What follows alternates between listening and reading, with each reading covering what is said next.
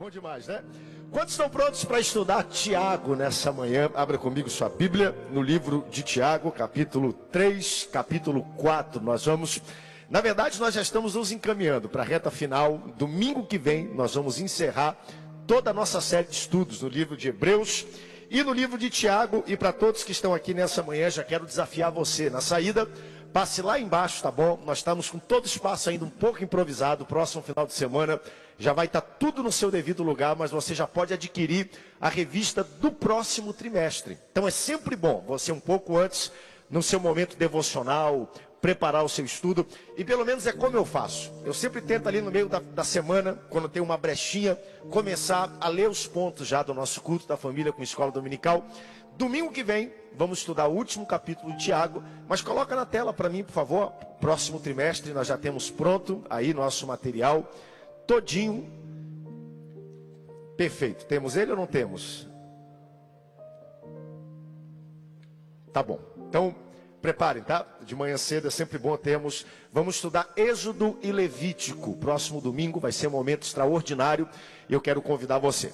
Tiago, capítulo de número 3. Hoje, nossa leitura vai se estender do versículo 1 ao versículo 18 do capítulo 3. Nós vamos estudar também o capítulo 4, sobre a origem das contendas e também sobre como resistir ao diabo. Mas capítulo 3, um capítulo direto, conhecido de toda a Bíblia, talvez um dos mais diretos e práticos de toda a Escritura. Eu vou ler o primeiro versículo, você lê o segundo, tá bom? Bem forte, compassadamente. Meus irmãos, não vos torneis muitos de nós mestres, sabendo que havemos de receber maior juízo.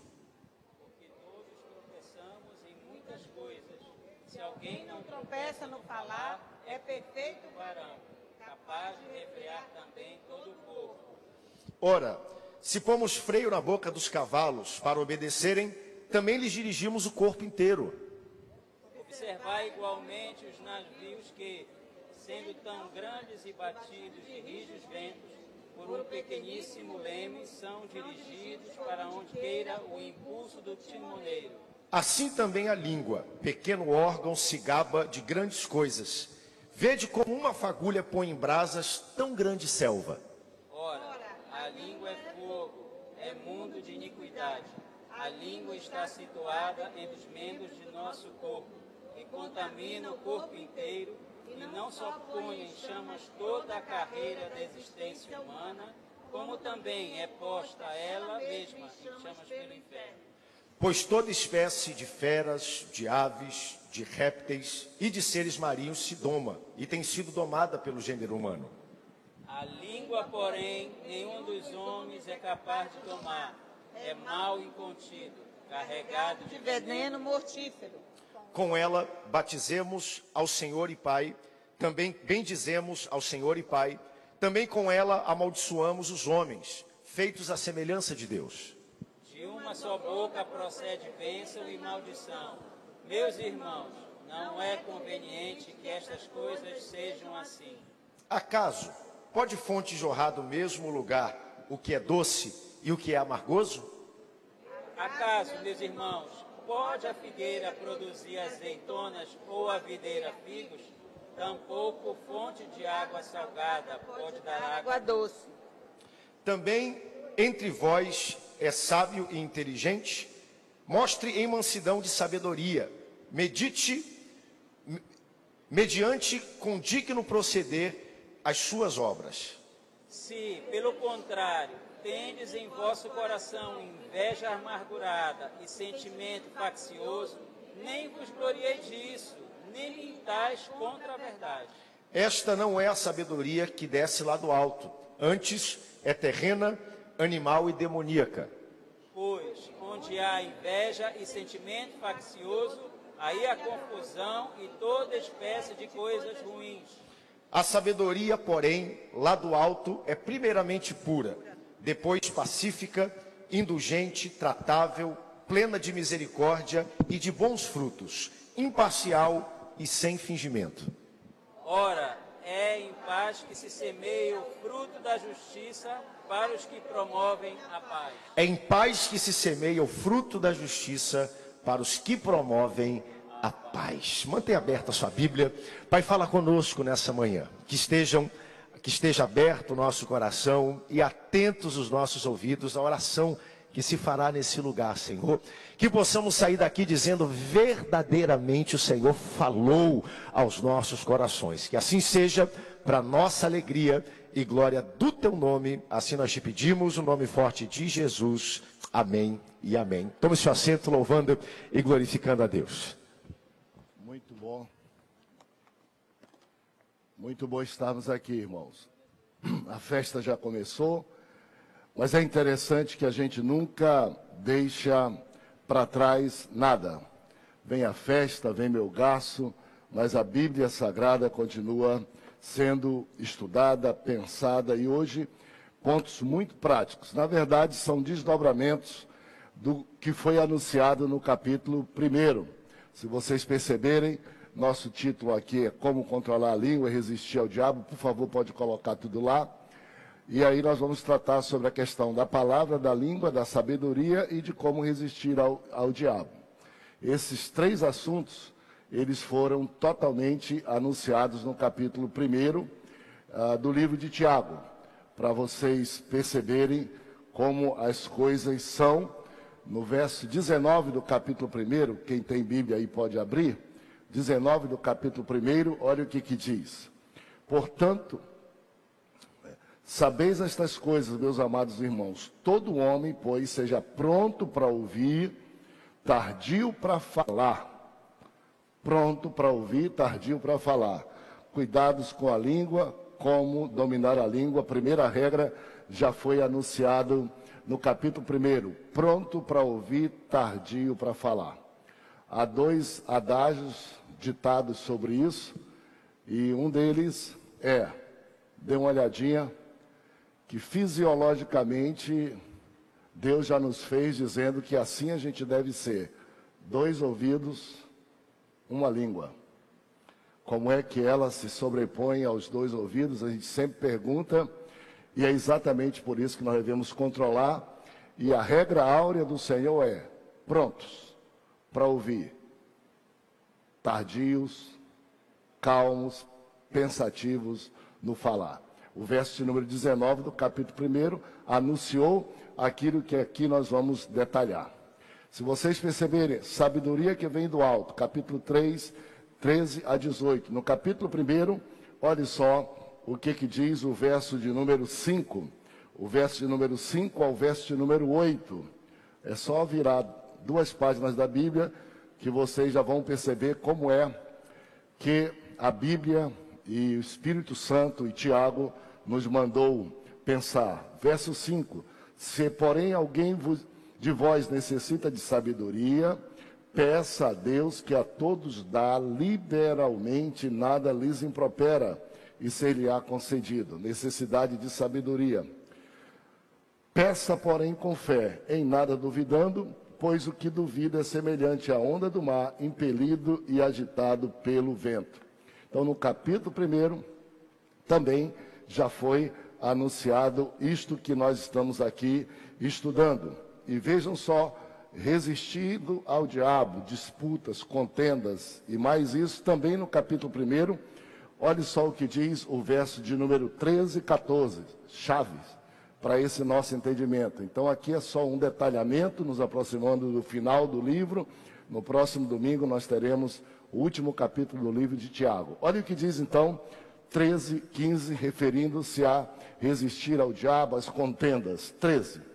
Ninguém ao ser tentado diga sou tentado por Deus, porque Deus não pode ser tentado pelo mal e ele mesmo a ninguém tenta. Verso 14. Ao contrário, Cada um é tentado pela sua própria cobiça, pela sua própria cobiça, disputas pela sua própria cobiça. Quando esta o atrai e seduz, esta cobiça, então, depois de haver concebido, dá luz ao pecado.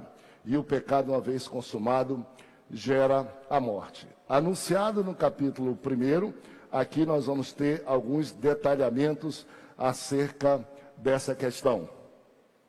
Meus amigos, meus irmãos, a verdadeira fé que temos em nós, espiritual, invisível, ela se traduz através de atitudes e de ações, de obras.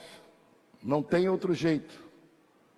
Não há outro jeito. E aqui nós somos apertados, ela se revela.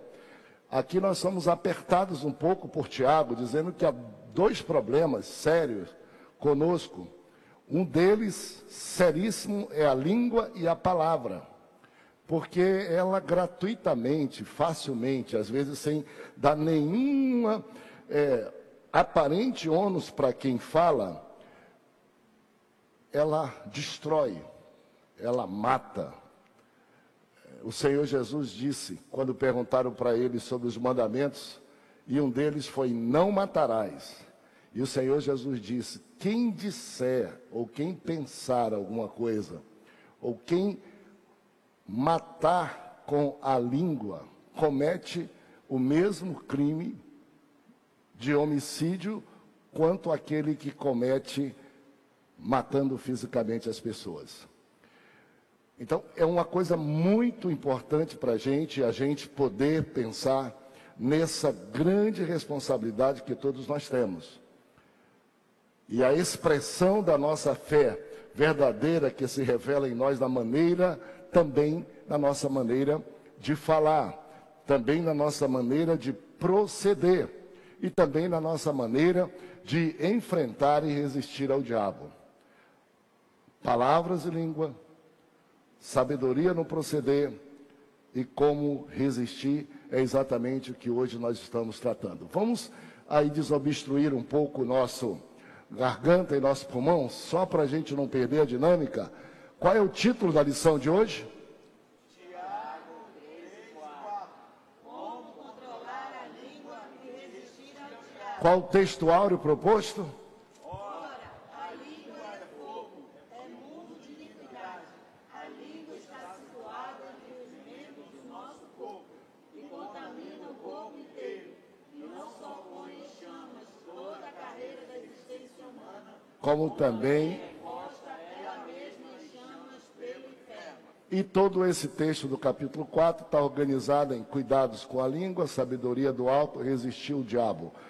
controlar a língua e resistir ao diabo com sabedoria. Já dá para você perceber que um dos principais formas da gente resistir o diabo e vencê-lo é controlar a língua e agir com sabedoria.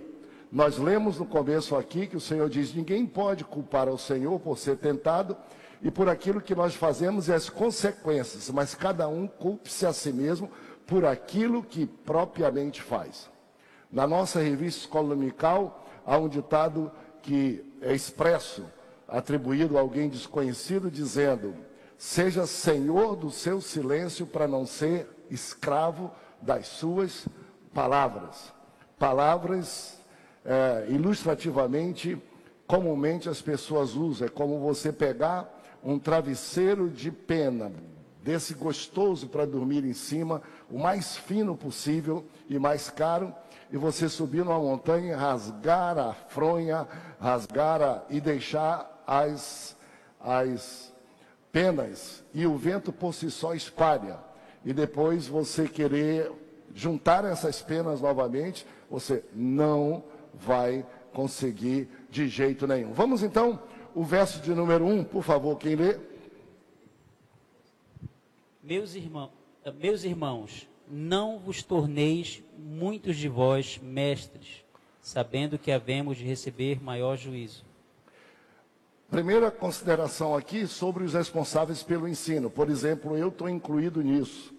Qualquer pessoa que faz uso da palavra, da posição, do chamado, e que pretende ensinar outras pessoas, deve ter extremo cuidado, porque a responsabilidade diante de Deus é maior do que qualquer uma pessoa outra que ele faz. Por exemplo, imagine só, eu dizer, o Brasil entrou na guerra da Rússia com a Ucrânia, nada acontece vocês não se impactam em nada. Imagine só o presidente da República dizer: de hoje para frente o Brasil está em guerra. Duas pessoas diferentes, falando a mesma coisa, um com mais responsabilidades, porque suas palavras fazem, é, resultam em atitudes e em fé, e o outro que não teria autoridade para dizer aquilo que está dizendo. Ao mesmo tempo que nós estamos aqui dizendo duro juízo para aqueles que ensinam, o, o Tiago está dizendo também como a gente deve ser seletivo naquilo que a gente ouve. Por isso nós estudamos a Bíblia toda, estamos aqui estudando, as pessoas dizem, mas para que estudar a Bíblia toda? Porque a Bíblia diz que chegarão dias em que as pessoas gostarão de ouvir coisas que lhes agradam, e elas não saberão onde examinar, ter a pedra de toque, à medida que o tempo se aproxima.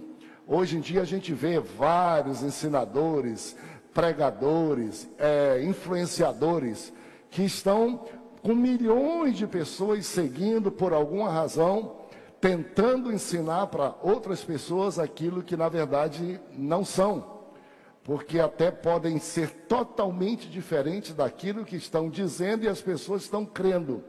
De modo que deve se acompanhar a vida ao falar. E todos nós que temos responsabilidades devemos ser cuidadosos, como diz Tiago: Meus irmãos, não vos torneis muito de vós mestres, sabendo que haveis de receber maior juízo, que vocês têm maior responsabilidade, que Deus cobrará de todos aqueles que multiplicam as suas ideias e se elas são ideias sem fundamento, são ideias erradas, são ideias egoístas, são ideias para que a pessoa quer que, que, os outros pensem que ele sabe muito ou coisa parecida, é, a responsabilidade é muito grande. Começa logo por aí, um tranco em quem ensina, em quem é formador de opinião, ter cuidado com aquilo que fala. Vamos ler, eu vou pedir para alguém ler para mim, pra, só para a gente completar a leitura, o verso 2 e o verso 3. Por favor, leiam para mim, quem pode ler, verso 2 e verso 3. Porque todos tropeçamos em muitas coisas. Se alguém não tropeça no falar, é perfeito varão, capaz de refrear também todo o corpo. Ora, se pomos freio na boca dos cavalos para nos obedecerem, também lhes dirigimos o corpo inteiro. Vejam só, olha, essa afirmação bíblica é muito, muito certeira. Todos tropeçamos em muitas coisas, todos. Não tem ninguém que possa dizer que é perfeito, que não erra, ninguém, ninguém. Eu me lembro bem de um, um, um dia quando eu estava pregando para um grupo de pastores e, e eu perguntei para eles, gente, quem aqui não tem pecado? Um deles levantou. E eu disse, parabéns para você. Eu disse, quem aqui tem? Eu levantei minha mão. E completei aí dizendo, e quem aqui hoje já pecou? Ele levantou e, e ele, ele, não levantou. Eu digo, levante a mão quem já pecou. Eu levantei minhas duas. Quando terminou meu ensino, eu disse, pastor, não faça isso. O senhor não pode fazer isso, o senhor não pode estar dizendo para as pessoas que o senhor peca ou que o senhor pecou. Aí eu fui conversar com ele, dizer, camarada, a Bíblia diz que quem diz que não peca é mentiroso, já é pior dos pecadores. O mais grave, quem não peca e quem não erra e não admite que peca e quem não erra, não só está mentindo, mas faz de Deus um mentiroso, diz a Bíblia.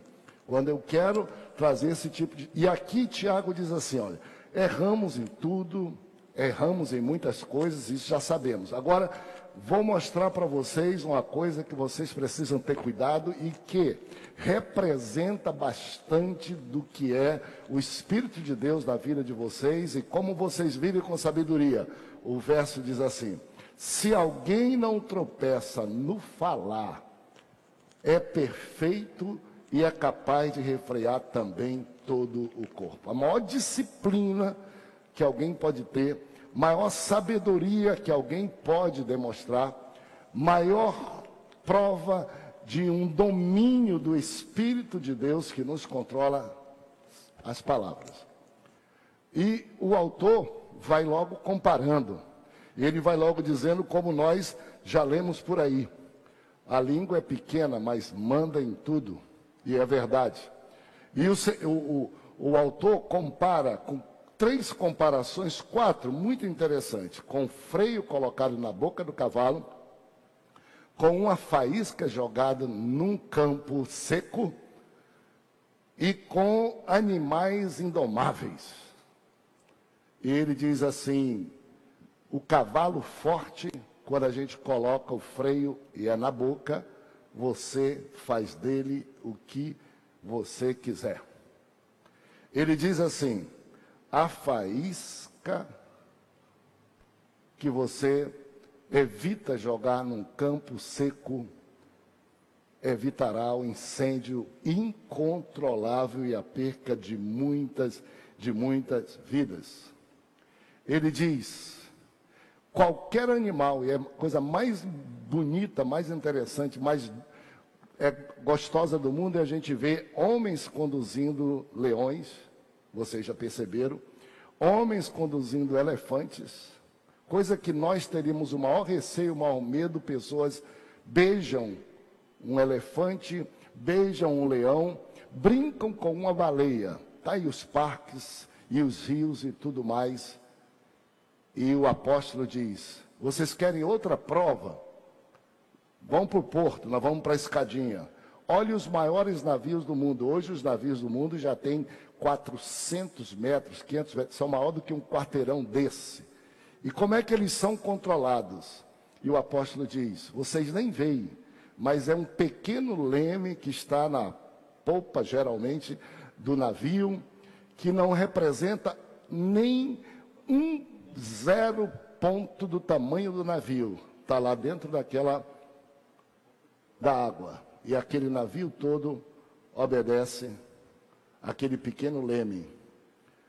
Ele dizia: vocês, o que fazem para controlar, que é o nosso tema, como controlar essa língua, para que ela não seja aquilo que mande, incendeie o corpo de vocês.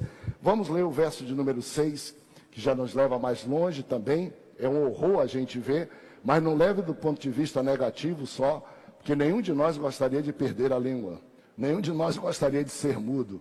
Nenhum de nós gostaria, ela é tão útil para mastigação, para sensação, para tantas coisas, que não é o que o apóstolo está dizendo aqui.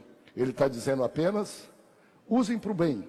Como o leme é pequeno e dirige o navio para evitar problemas, só use a palavra para isso. Como o freio é pequeno, mas evita que um animal grande como o cavalo pratica um desastre com quem anda nele, só usem a palavra e a língua para aquilo que for bem. Verso 6. Ora, a língua é fogo, é mundo de iniquidade. A língua está situada entre os membros de nosso corpo e contamina o corpo inteiro. E não só põe em chamas toda a carreira da existência humana, como também é posta ela mesma em chamas pelo inferno. Então, parece um horror, né? Mas exatamente aqui o apóstolo vai dizer a dupla função da língua e esse perigo da língua, como é que deve ser usado. Onde é que está o problema? Verso 10. Leia para a gente perceber onde é que está o problema e os cuidados que nós temos que ter com a língua e com as nossas palavras. De uma só boca procede bênção e maldição. Meus irmãos, não é conveniente que estas coisas sejam assim. Não é conveniente que as, essas coisas sejam assim. Que o uso da palavra, os lábios de um cristão temperado, controlado pelo Espírito Santo, seja assim. E a comparação que ele faz. Porventura, essa mangueira, se der açaí, como é que vocês acham? O que, que vocês diriam? Estranho, esquisito, não é verdade. Por colocaria em dúvida. Como é que vocês diriam se um açaizeiro produzisse manga? Ele está dizendo aqui: vocês não podem ser inconstantes. Que a língua de vocês, que adora, que exalta, que canta, que é a, a Deus, seja a língua que amaldiçoa todo mundo.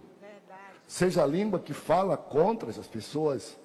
Seja a língua que esteja para Deus, vocês louvam, agradecem. Para as outras pessoas e até para vocês mesmos, vocês só têm palavras negativas comprometedoras que amaldiçoam abençoo uns, amaldiçoo outros, sem nenhum critério. O apóstolo está dizendo que nós temos que ter cuidado com a língua, está dizendo que Deus se interessa com as nossas palavras, está dizendo que as nossas palavras revelam a nossa fé, está dizendo que nós devemos ser controlados pelo Espírito de Deus naquilo que falamos, está dizendo que nós devemos ser prontos para ouvir e cuidadosos para falar e evitar amaldiçoar, falar mal, destruir, porque no final, diz o próprio apóstolo, a língua destrói a todos e depois destrói a ela mesmo e a pessoa que a usa. Devemos então. É gostoso, não é gostoso? A gente sabe, vocês têm um ciclo de amigos e vocês sabem assim: esse aqui fala, eu já nem acredito nele, o que ele fala eu nem acredito.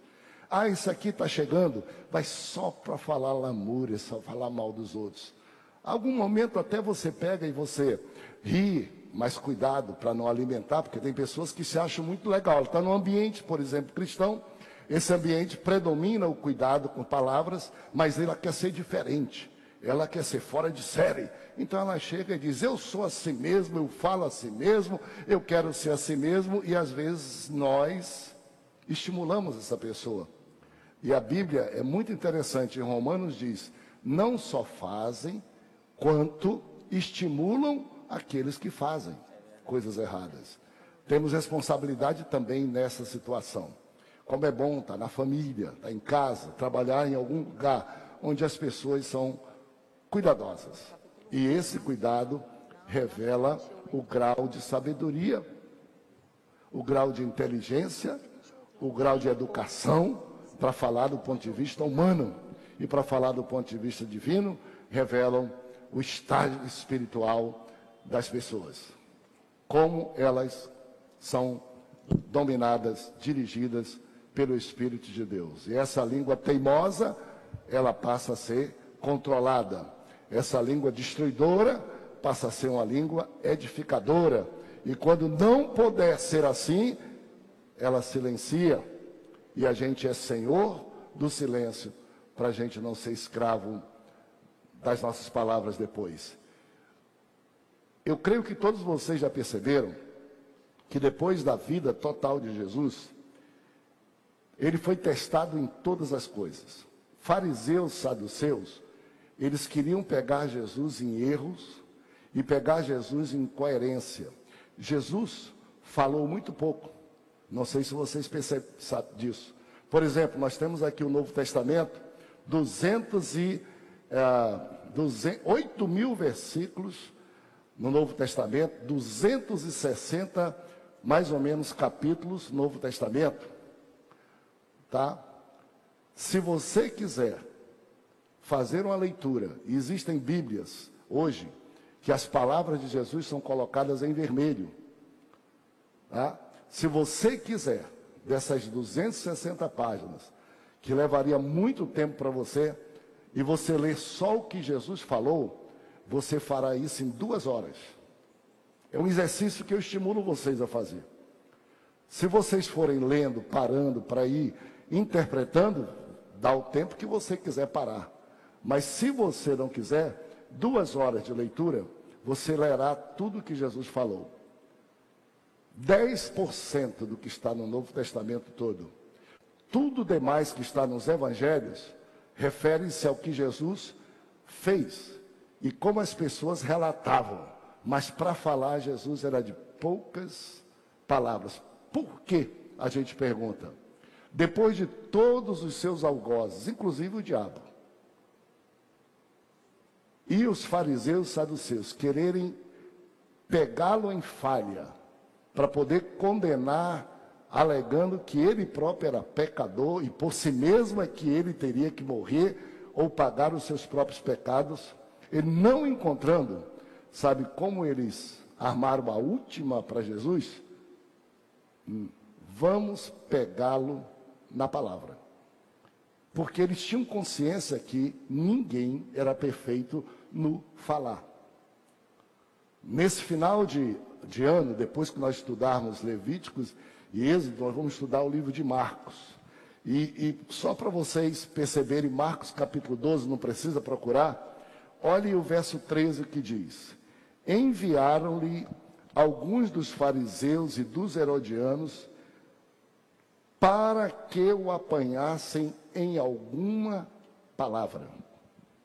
Depois de ele não falhar. Marcos capítulo 12, 13, pode anotar aí. Em nenhum das suas formas, dos seus gestos de fazer, no sábado vocês viram as armadilhas que fizeram para Jesus. Ao final eles disseram assim: Nós vamos encontrar defeito na boca, na língua de Jesus.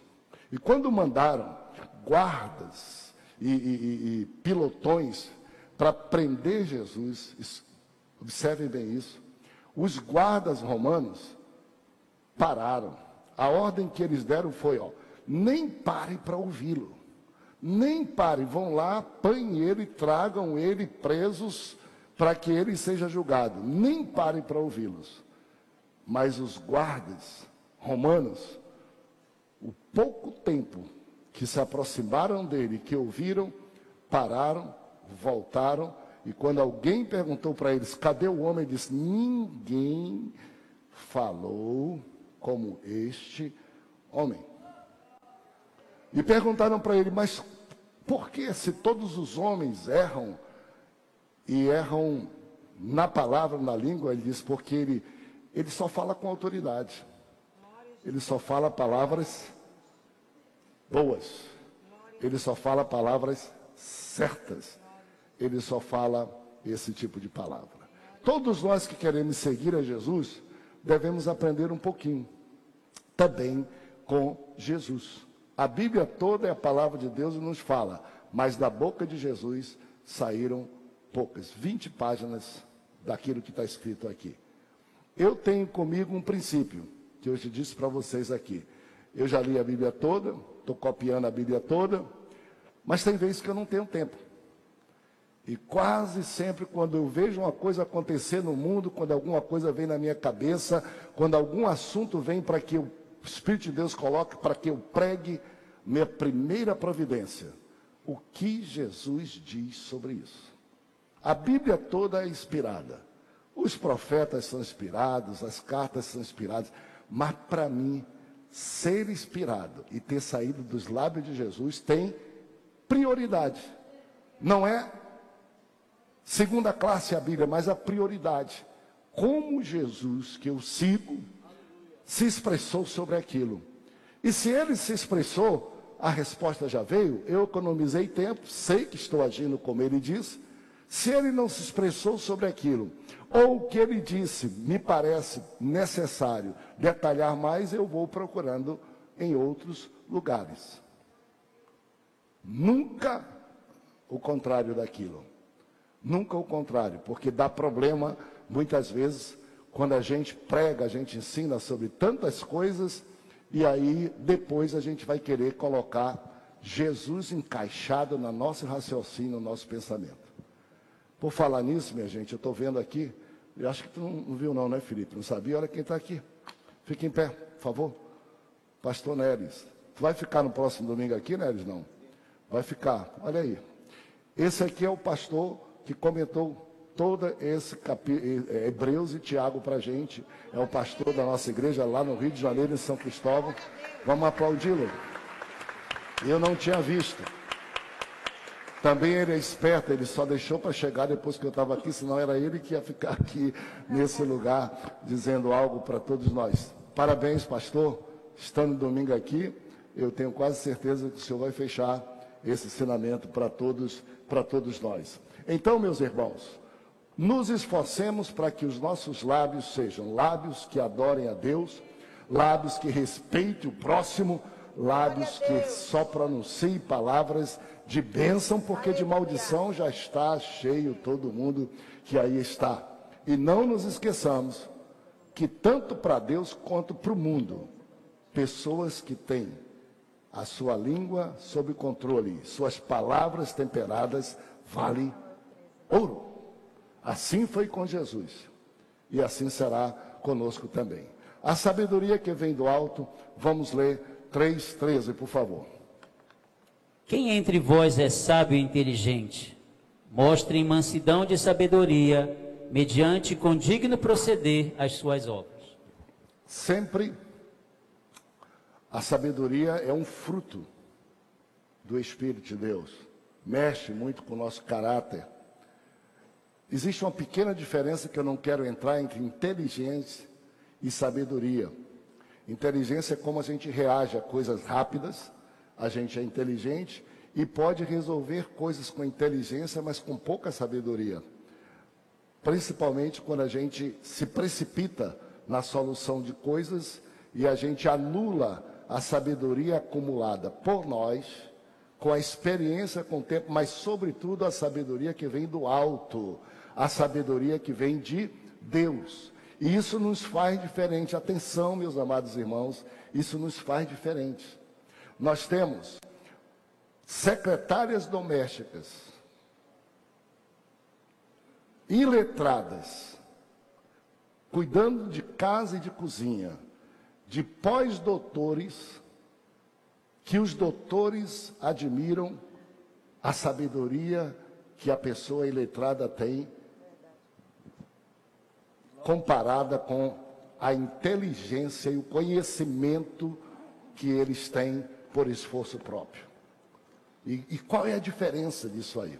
O Salmo 119 diz uma coisa muito interessante: diz assim: Sou mais sábio do que os meus adversários, do que os meus companheiros, porque observo segundo a tua palavra. Sou dirigido pela tua palavra. O que, que a sabedoria está dizendo? Tem a sabedoria terrena, tem a verdadeira sabedoria, estes aqui comparados entre outros e tem a sabedoria que vem do alto, de Deus. Devemos ter, excluir, eu diria, pode ter sabedoria verdadeira, pode ter sabedoria terrena, mas isso tudo sem uma sabedoria, tempero, de uma instância divina, que é aquilo que nos faz ir além do que nós somos. Se eu estudo até doutorado, quem fez pós-doutorado manda em mim. Se eu estudo só o primário, manda em mim. A categoria humana é diferente, é uma categoria de conhecimento.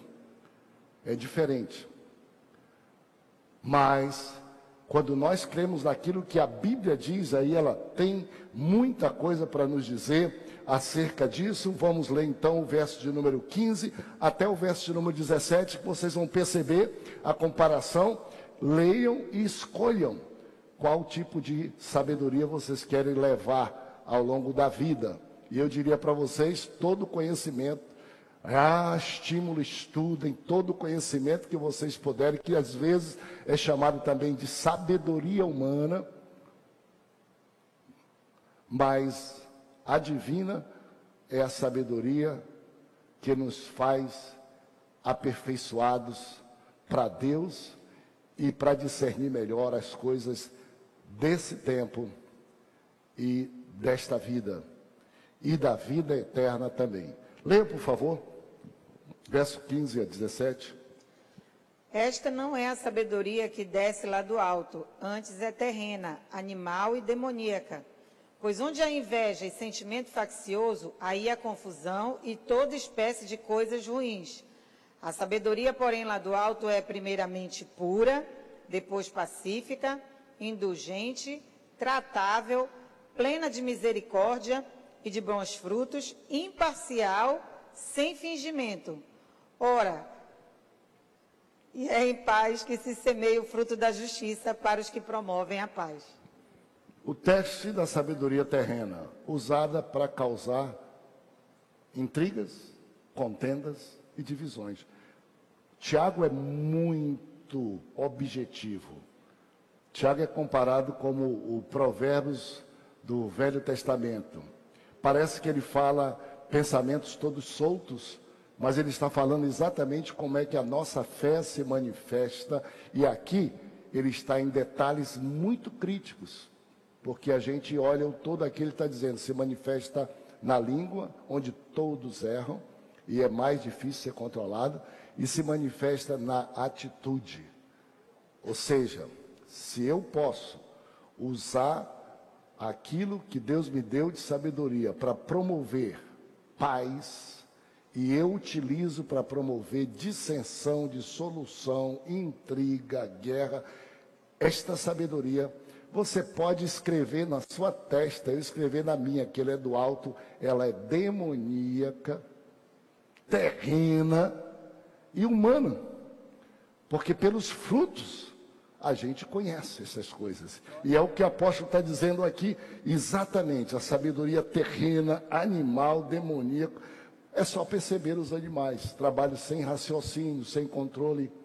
E uma sabedoria terrena com a língua descontrolada destrói qualquer que seja o projeto de Deus na vida da gente, na vida dos outros e na vida dos que nos cercam.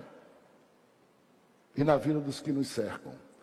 É uma evidência da santificação a gente promover a paz, a harmonia e usar para isso uma língua controlada pela graça que temos de Deus no nosso coração que, e pela sabedoria que nós usamos para promover a paz. Cada tipo. A sabedoria que vem do alto, olha só, a sabedoria que vem do alto, ela é pura, pacífica, indulgente, quer dizer, perdoadora, tratável, ela é cheia de misericórdia. Ela é sem fingimento, e olha o que diz a Bíblia: produz o fruto da justiça e da paz. Não precisa ter um laboratório, não precisa você ir e saber distinguir muito e procurar saber todos os critériozinhos da sabedoria que vem do alto. O resultado dela, o comportamento dela, como é que ela se manifesta na vida das pessoas? Se produz dissensão, se produz intriga, se produz guerra, se produz disputa, se produz inveja, procede de uma sabedoria terrena demoníaca, chamada e animal, primitiva. Se ela produz paz, fruto de justiça, se ela é perdoadora, se ela é compreensível se ela trata os outros como a gente queria ser tratado, essa sabedoria é bem-vinda. Ela é de Deus, parecida com Deus. Nenhum de nós pode querer, e a Bíblia vai dizer exatamente isso, que nenhum de nós, vamos tratar para terminar aqui para frente, pode se julgar juiz de outrem. Pensando que nós estamos isentos de qualquer coisa. O melhor lugar e a sabedoria que vem do alto primeiro aplica-se a cada um de nós. E no final a Bíblia diz: de que se queixa o homem dos seus próprios erros e pecados. Quase sempre a sabedoria que não vem do alto aponta para fora e vê fora os problemas, de modo que não vê solução de problema nenhum. E a Bíblia diz que pode o mundo todo se levantar contra a gente, mas a gente pode ter paz, a gente pode viver, a gente pode confiar. Por quê? Porque a gente primeiro resolve os nossos problemas dentro da gente, internamente. Assim, só para a gente dar uma descontraída, tem uma história, nós temos aqui vários médicos e uma pessoa muito mórbida e hipocondríaca, ela só via reclamando, dor para todo que é lado, para todo lado. Um dia ela foi no médico e o médico perguntou para ela, o que, que, você está sentindo? Ela disse, ah, doutor, dói tudo, dói a, a, raiz do cabelo, dói aqui a minha testa, está doendo aqui meu peito, foi, foi, foi. O doutor disse assim, com licença, me dê aqui sua mão. Aí pegou o dedinho que ela estava pegando, colocando aqui, e puxou. Ela, ai! Ele disse: É o seu dedo que está quebrado, a senhora está toda, o senhor está todo perfeito. O seu dedo é que está machucado. E você está encontrando defeito em todo mundo, quando a solução é tão simples. Resolvido o nosso universo, o universo externo se acomoda tudo.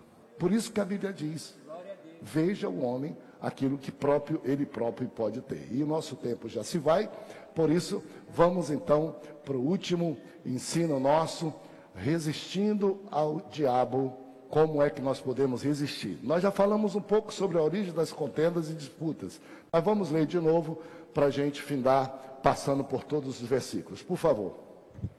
De onde procedem guerras e contendas que há entre vós? De onde, senão dos prazeres que militam na vossa carne? Lê o, o, o seguinte, por favor, até o verso de número 4. Cobiçais e nada tendes, matais e invejais, e nada podeis obter. Viveis a lutar e a fazer guerras. Nada tendes porque não pedis. Pedis e não recebeis porque pedis mal, para esbanjardes em vossos prazeres. Infiéis, não compreendeis que a amizade do mundo é inimiga de Deus? Aquele, pois, que quiser ser amigo do mundo, constitui-se inimigo de Deus. Coloque-se em pé comigo para eu aproveitar bem o tempo. Vejam que a gente precisa ter paz interna. A Bíblia diz: justificado pela fé, nós temos paz com Deus por nosso Senhor Jesus Cristo. Por intermédio de quem nós obtivemos esta graça na qual estamos firmes. E mais, nos alegramos na própria tribulação. Incrível isso que a Bíblia diz. Incrível isso que a Bíblia diz. Ter paz depende muito da gente. Eu sempre, quando falo, gosto de falar sobre paz e tranquilidade. E, e eu lembro e eu ilustro que houve um concurso de pintores. Quem retrataria melhor a paz? E quatro deles se candidataram os melhores. Um veio e começou a abrir um filetezinho de um de um riacho tranquilo, transparente, com céu claro e azul. Todo mundo olhou, tão bonito, disse: se vai ganhar.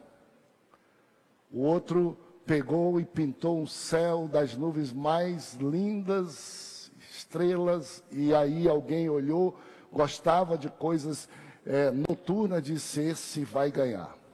E o terceiro foi e pegou começou com a tinta preta, jogou no quadro a tinta preta, borrou o quadro todo e começou apenas a botar algum pontinho branco, como se fosse céu negro, nuvens quase negras também. Todo mundo disse: meu amigo, o tempo vai terminar.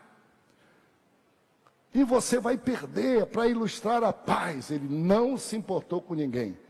Desenhou um mar revolto, desenhou as palmeiras e coqueiros, o vento batendo e elas se arrastando, e umas quebrando e voando. E aí o tempo estava para findar e todo mundo dizendo: esse cara vai perder. Quando ele estava terminando, na ponta de uma folha daquela palmeira, com o céu negro, com o mar revoltoso e com aquela palmeira arrastando no chão, na pontazinha de uma folha, ele desenhou um passarinho. E no bico do passarinho ele colocou como se ele tivesse cantando. E terminou o concurso. Os jogadores foram bonito, bonito, bonito. Quem ganhou? Ele. E perguntaram por que, que deram o prêmio para ele e perguntaram em que ele se inspirou. Ele disse: a paz não depende do externo, a paz depende da gente. Esse passarinho tinha paz num ambiente de revolta. Paz não é inércia. Paz não é ausência de diversidade. Paz é sabedoria de Deus. É controle de Deus. E é a gente querer produzir o bem a todos que a gente faz. E com isso eu vou terminar, em respeito ao tempo chamando a atenção de vocês para o que está escrito. Por favor, alguém lê para com isso a gente terminar o verso 13 e o verso o verso 14 e o verso 15. Por favor. Olhem e atentem bem para isso, que é como nós vamos sair. Eu não vou ver mais vocês, não vou dar mais aula para vocês, porque hoje à noite eu estarei aqui, mas amanhã pela manhã, às 10 horas eu vou estar na Assembleia Legislativa.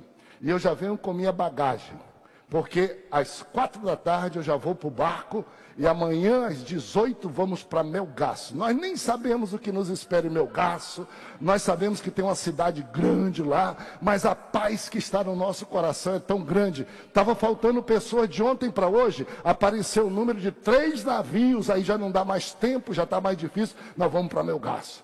Vamos abraçar todas as pessoas, entrar na casa de todas as pessoas, vamos limpar a rua, vamos construir casa. Os médicos vão consultar aquelas pessoas todas, vão cheio de bênçãos e cheio de paz.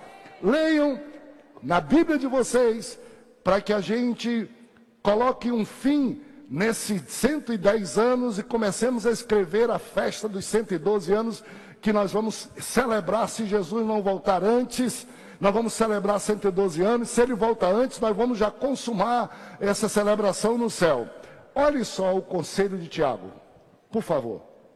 Atendei agora, vós que dizeis: hoje ou amanhã iremos para a cidade tal, e lá passaremos um ano, e negociaremos e teremos lucro. Vós não sabeis o que sucederá amanhã. Que é a, que é a vossa vida? Sois apenas como neblina que aparece por instante e logo se dissipa. Em vez disso, devis dizer: se o Senhor quiser, não só viveremos, como também faremos isto ou aquilo. Olha só a diferença de alguém que sabe dizer coisas certas e que tem sabedoria do alto. Vocês que estão aí dizendo, ricos, todos, presidentes da república, e todos vocês estão dizendo, para vocês mesmos, falando essas coisas. Agora que dizeis, hoje, amanhã, iremos à cidade tal, passaremos um ano, negociaremos e teremos lucros. Falta sabedoria, falta controle da língua. Vós não sabeis o que sucederá amanhã, que é a vossa vida. Sois apenas como neblina que aparece por instante e logo se dissipa. Em vez disso, deveis dizer, deveis saber falar, deveis ter controle nas palavras, deveis ter sabedoria, deveis saber vencer os planos do inferno. Que como é que a gente vence? A gente vence humilhando-se diante do Senhor e obedecendo a Ele, mas resistindo o diabo. A gente vence o inferno, a gente vence Satanás, colocando diante dele tudo aquilo que a gente tem de Deus, porque a gente já recebeu de Deus. Resistir o diabo, mas humilhar-se. Buscar em Deus, diz aí, então, vós dizeis assim, a síntese é, em vez disso, se o Senhor quiser, não só viveremos, porque você não tem controle nem do próximo minuto de vida, como também faremos isto ou aquilo. E termina o capítulo dizendo: Porquanto aquele que sabe que deve fazer o bem e não faz, nisso está pecando. Ou seja, pecado de omissão. Sabe que está fazendo o bem, controlando a língua. Sabe que está fazendo o bem, agindo com sabedoria de Deus e na falta desse diz: peça a Deus. Não resolva por si só, não vá no tranco. Dê um tempinho para Deus, isso é uma coisa boa que não depende da gente ser velho para a gente fazer isso. Não, não, não. Não tem novos que são idôneos. Não, não precisa ser idoso para ser idôneo. Pode ser novo e ser idôneo. Mas a gente aprende muito. Aprende muito a olhar Deus caminhando na frente, dizendo: se Ele quiser, se Ele quiser, eu vou. Se Ele não quiser, eu não vou. E isso não é cruzar os braços, não, porque Ele sempre tem direção para a gente, minha gente. E a Bíblia diz: se você sabe fazer o bem, por que você não faz? Que não usa a língua para o bem? Por que não usa a sabedoria, a presença de Deus para o bem? Aí você peca, não é por uma coisa ou por outra, porque você está escolhendo ser aquilo que Deus quis fazer você diferente e usar os dons de Deus de modo diferente. Ou síntese, nós devemos ter o sincero desejo, irmãos, de agir conforme a vontade de Deus. Para você sair daqui hoje, pergunte para você: eu tenho desejo de agir conforme a vontade de Deus? O apóstolo Paulo disse assim: Rogo-vos, pois, irmãos, pela o amor, a compaixão de Deus, que apresenteis os vossos corpos, incluindo a língua, como sacrifício vivo, santo e agradável a Deus, que é a vossa vida, o vosso culto racional. Não vos conformeis com este mundo, Transformem-se pela renovação da mente, da sabedoria de Deus, da graça de Deus, do confronto com o diabo que você vence por estar sempre mais perto de Deus, sempre buscando a Deus.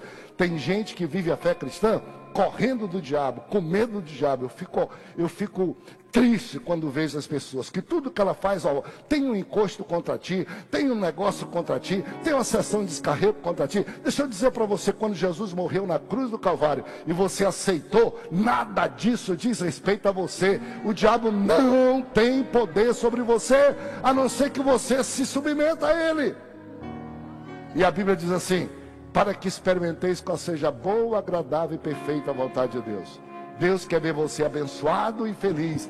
Vamos em frente. Parabéns Assembleia de Deus em Belém do Pará. Sigam em paz.